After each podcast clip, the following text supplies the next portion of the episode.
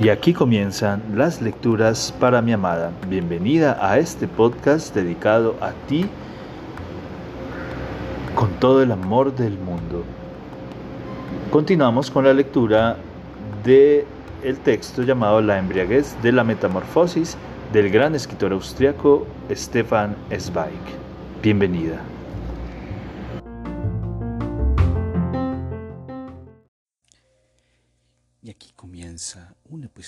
De la lectura de La embriaguez de la metamorfosis del gran escritor austriaco Stefan Zweig.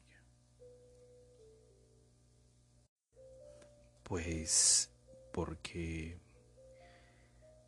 porque Claire nerviosa habla en voz cada vez más alta, porque tienen razón, porque una persona así no encaja aquí, no encaja en la sociedad. Me refiero a alguien que no sabe comportarse de manera que no se note su procedencia. Es su culpa. Si no hubiera actuado de modo tan llamativo, no se habría percatado, no se habrían percatado de su existencia. Si hubiera mantenido un tono modesto como al principio, pero siempre aquí y allá, siempre arriba y en primera fila, hablando con todo el mundo, entrometiéndose, siempre presente y siempre a la cabeza. Enseguida hizo migas con todos.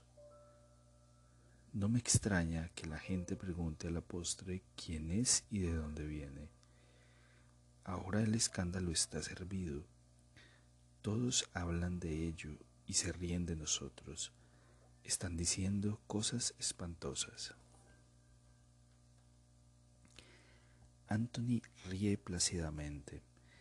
Déjalos que hablen, me resulta indiferente. Es una buena chica y la quiero a pesar de todo. Y si es pobre o no, no importa. Un comino a nadie. Aquí no he pedido prestado ni un peñique a nadie, y me importa un rabano si nos consideran elegantes o no. A quien no le guste algo de nosotros, pues que lo deje estar. Pero a mí no me es indiferente, a mí no. La voz de Claire se ha vuelto más y más chillona sin que ella se dé cuenta. No permitiré que digan que he engañado a la gente y que he hecho pasar por una duquesa a una pobre chica. No tolero que invitemos a alguien como a Trenwitz y el maleducado me envíe al portero en vez de disculparse. No, no esperaré a que la gente nos dé la espalda, pues no lo necesito. Dios sabe que he venido a pasarlo bien y no para enfadarme y ponerme nerviosa. No lo acepto. ¿Y qué? Dice Anthony al tiempo que oculta un ligero bostezo con la mano. ¿Qué quieres hacer? Quiero que nos marchemos. ¿Qué dices? En un gesto involuntario, ese hombre de movimientos pausados se levanta de un salto como si alguien le hubiera pisado un pie provocando un intenso dolor. Sí, quiero que nos marchemos que sea mañana por la mañana. La gente se equivoca si cree que les montaré un circo, que les daré explicaciones, que tal y que cual, y que hasta presentaré mis excusas. Para eso tendrían que ser muy diferentes de los Trenwitz y compañía. Este grupo de todos modos no me gusta, es exceptuando a Lord Elkins, un grupo abigarrado y aburrido. Todos unos mediocres, o sea que por ellos no me dejo arrastrar por el fango. Además, este lugar no me conviene. Los dos mil metros de altura me ponen nerviosa. No puedo dormir por la noche. Tú, claro, ni te enteras, te echas y te duermes enseguida. Ya me gustaría tener tus nervios aunque fuera una semana. Ya llevamos tres semanas aquí. es más que suficiente. En cuanto a la chica, hemos cumplido con nuestro deber respecto a Mari con creces. La invitamos y ella se ha divertido y ha descansado, demasiado incluso, pero se acabó lo bueno. No tengo ningún reproche de hacerme. Sí, pero ¿a dónde? ¿A dónde quieres ir ahora de pronto? A Interlaken. Allí no tenemos el aire de altura y nos encontramos con los Dinsi, con los que tan buen talk tuvimos en el barco. Es gente realmente simpática, no como este batiburrillo de aquí. Y precisamente antes de ayer me escribieron que fuéramos. Si nos vamos mañana por la mañana, podremos estar con ellos para el dinner.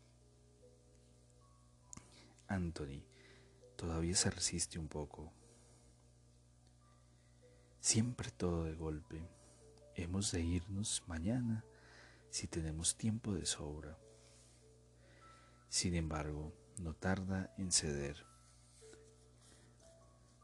Siempre cede, sabiendo desde hace tiempo que Claire, cuando quiere algo con ahínco, impone de manera irremisible su voluntad y que toda resistencia significa una pérdida innecesaria de energía. Por otra parte, el asunto le es indiferente. La gente que descansa en sí misma no siente el entorno con tanta intensidad. Al viejo flemático le es igual jugar al póker con los Lindsay o con los Guggenheim, que la montaña que se ve desde la ventana se llama Schwanson o Cervino, que el hotel se llama Palace o Astoria. Su único deseo es que no haya pelea. Por tanto, no lucha largo tiempo, escucha con paciencia, mientras Claire llama por teléfono a la recepción para dar las órdenes pertinentes. Contempla divertido cómo saca las maletas con movimientos febriles y precipitados y apila la ropa con una prisa incomprensible. Se enciende una pipa y se va a jugar su partida de cartas Mientras mezcla y reparte, no piensa ni en el viaje ni en su esposa, y menos en Christine. Mientras parientes y extraños debaten con frenesí la llegada de Christine y su obligada marcha, el automóvil gris de Lord Elkins centellea surcando el azul ventoso del valle de alta montaña y desciende con ductilidad y audacia por las curvas blancas rumbo a la baja engadina. Jules Tarabs ya está cerca. Mediante su invitación, Lord Elkins ha querido poner a Christine bajo su protección en público, por así decirlo.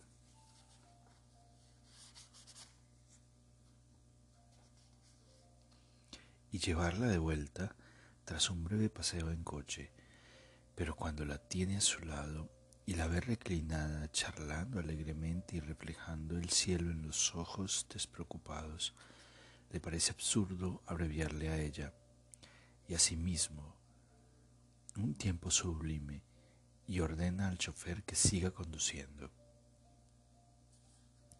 Lo esencial es no volver demasiado pronto pues de todos modos se enterará demasiado pronto, pues piensa, piensa el anciano mientras le acaricia la mano con una ternura irresistible. De hecho, debería advertirle a tiempo, prepararla de manera cuidadosa y discreta para lo que debe esperar de ese grupo de personas de suerte que su repentina frialdad no le duela tanto. Por eso intenta algunas insinuaciones relativas al carácter maligno de la viuda del consejero privado y alerta con discreción de las intenciones de la amiguita. Sin embargo, la cándida defiende con credulidad apasionada de la juventud a sus enemigos más enconados que la vieja es de una bondad conmovedora y tan interesada en todo, que la chica de Mannheim es lista, alegre y divertida, de un modo que Lord Elkins no puede ni imaginar, y que probablemente ella se siente cohibida en presencia del general. En resumen, que toda la gente es maravillosa en este lugar, jovial y benévola con ella, y a veces se avergüenza y se pregunta por qué ha merecido todo esto. El anciano contempla el extremo de su bastón. Desde la guerra tiene una opinión severa de los seres humanos y de las naciones, porque los considera todos egoístas y carentes de la imaginación necesaria para reconocer la injusticia que cometen con los otros. En el fango ensangrentado de Ypern y en una calera cercana a Soissons, donde cayó su hijo, yace definitivamente enterrado el idealismo de su juventud, inspirado en los cursos de John Stuart Mill y sus condiscípulos, que creía en la misión moral de la humanidad, que creía en la misión moral de la humanidad y en la elevación del alma de la raza blanca. La política le da asco y la fría sociabilidad del club y el barullo teatral de los banquetes públicos le repugnan. Desde la muerte de su hijo evita entablar nuevas amistades. Le amarga la actitud obstinada de su propia generación, reacia a reconocer la verdad, su incapacidad para aprender y pasar de la época de preguerra a los tiempos nuevos. Como también rechaza la pedantería frívola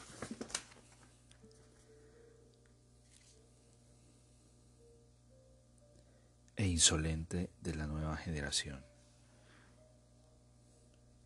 En esta muchacha volvió a ver por primera vez la credulidad, el agradecimiento difuso y sagrado por el mero hecho de la juventud.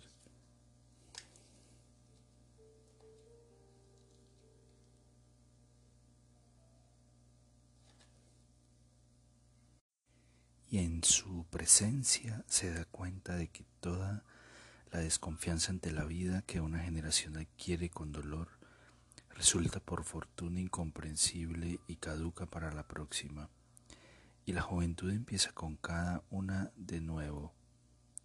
Con qué actitud tan maravillosa agradece la joven hasta lo más nimio. El general lo percibe encantado y al mismo tiempo siente con más intensidad y pasión que nunca y de manera casi dolorosa el deseo de acoger en su vida algo de esta calidez encantadora e incluso de comprometerse con ella. Durante unos años, piensa, podría protegerla, y así tal vez no experimentará, o solo experimentará tarde, la infamia del mundo que se arrastra ante un nombre y pisotea al pobre. La mira de soslayo. Ella acaba de abrir la boca con entusiasmo infantil. Absorbe el aire maravilloso que le sopla a la cara y cierra entre tanto los ojos. Unos cuantos años de juventud serán suficientes para mí. Y mientras Christine, vuelta hacia él con gratitud, sigue charlando animadamente, el anciano apenas le presta atención, porque de pronto se ha armado de valor pondera la forma de intentar una petición de mano discreta en esta hora que es quizá la última. Toman té en Schulz-Tarabs. Luego, en un banco del paseo, el general empieza con cuidado y con circunloquios. Tiene dos sofrinas en Oxford, dice, de la edad de ella más o menos. De modo que podría vivir allí si quisiera viajar a Inglaterra, A él le supondría una alegría invitarla a la casa de ellas y mostrarle Londres, siempre y cuando la compañía de un anciano no le resultara molesta. Sin embargo, añade, no sabe si ella puede decidirse a marcharse de Austria e instalarse en Inglaterra. Si hay algo que la ate a su casa, que la ate internamente, quiere decir, la pregunta es clara, pero Christine, sumida en su entusiasmo desbordante, no la entiende. No, no responde. Le gustaría ver un mundo. En Inglaterra cuentan es una maravilla. Ha oído hablar mucho de Oxford y de sus regatas. No existe ningún país, dice, donde el deporte resulte tan placentero y donde sea tan magnífico ser joven.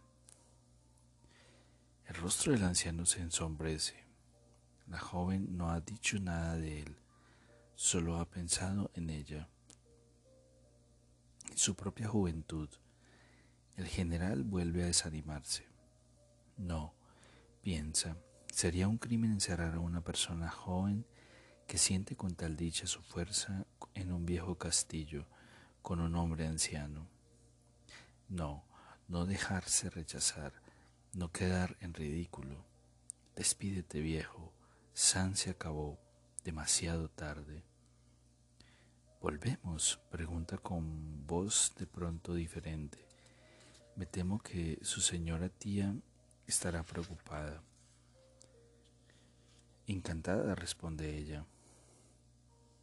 Y añade con entusiasmo, ay, ha sido tan bello, todo aquí es de una belleza única.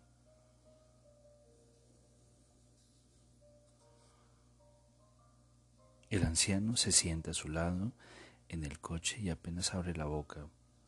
Se siente triste por ella y triste por él mismo, pero ella no intuye lo que pasa en él ni lo que pasa con ella. Dirige la mirada diáfana al paisaje, mientras la sangre bulle alegremente bajo las mejillas rosadas por el viento. Cuando se detienen ante el hotel, Suena precisamente el gong. Christine estrecha agradecida la mano de ese hombre admirado y sube corriendo a cambiarse. Ya le resulta fácil.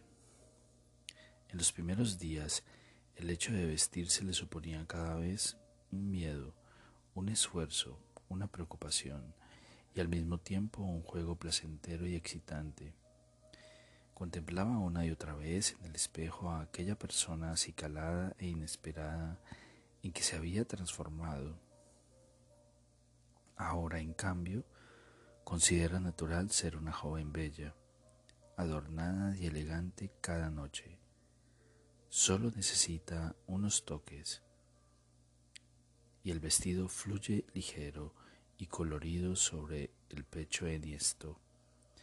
Basta un trazo seguro sobre los labios rojos. Basta sacudirse un poco el pelo y ponerse con un único gesto el pañuelo para estar lista. Tal es la naturalidad con que vive el lujo prestado, cual si fuese su propia piel. Lanza una última mirada de soslayo al espejo, perfecto, satisfecha y enseguida se dirige a toda carrera al cuarto de la tía para bajar juntos a cenar.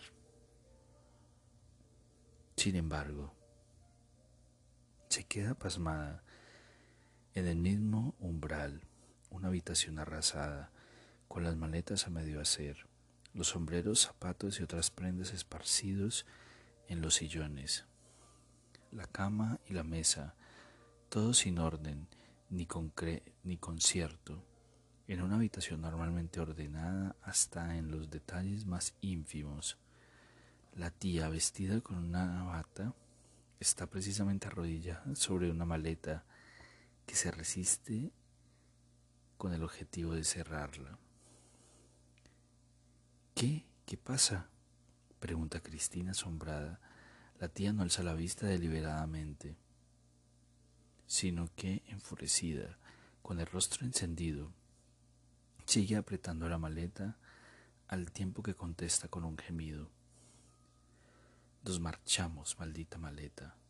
A ver si te cierras. Nos vamos. ¿Cuándo? ¿Cómo? Cristín se queda boquiabierta, incapaz de mover un músculo. La tía vuelve a aporrear la cerradura que finalmente se cierra.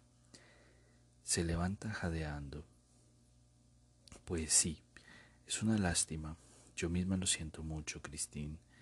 Pero ya dije de entrada que Anthony no soportaría este aire de las alturas. No es bueno para la gente mayor. Esta tarde le ha vuelto a dar un ataque de asma. Por el amor de Dios. Cristín corre al encuentro del anciano, que precisamente en ese instante entra de la habitación contigua, sin tener idea de nada.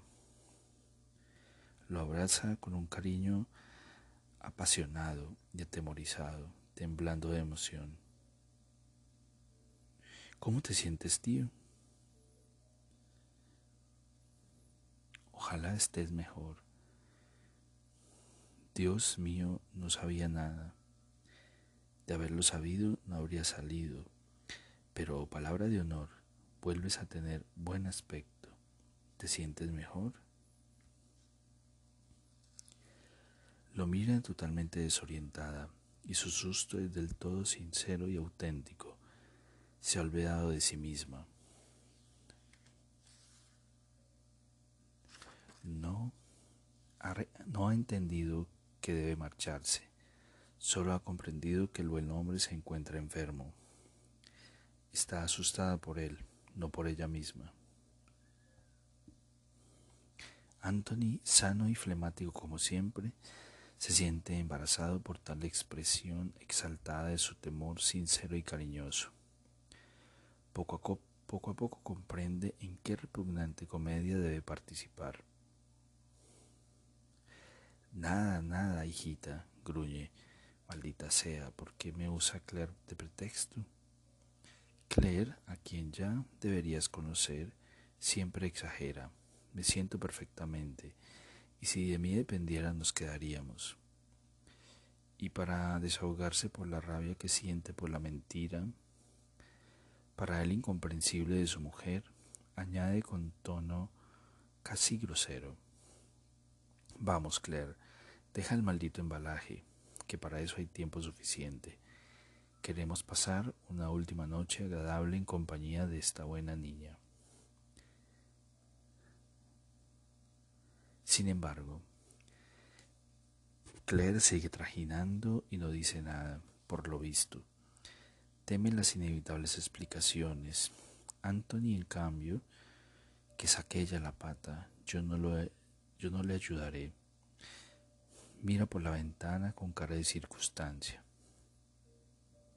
Entre ellos se halla, Moody perpleja, Christine, como algo inútil y molesto en la habitación huérfana. Algo ha ocurrido, lo percibe, algo que no comprende. Un rayo ha caído con estridencia y ella espera ahora con corazón latiente el trueno que no viene, que no viene y sin embargo ha de venir.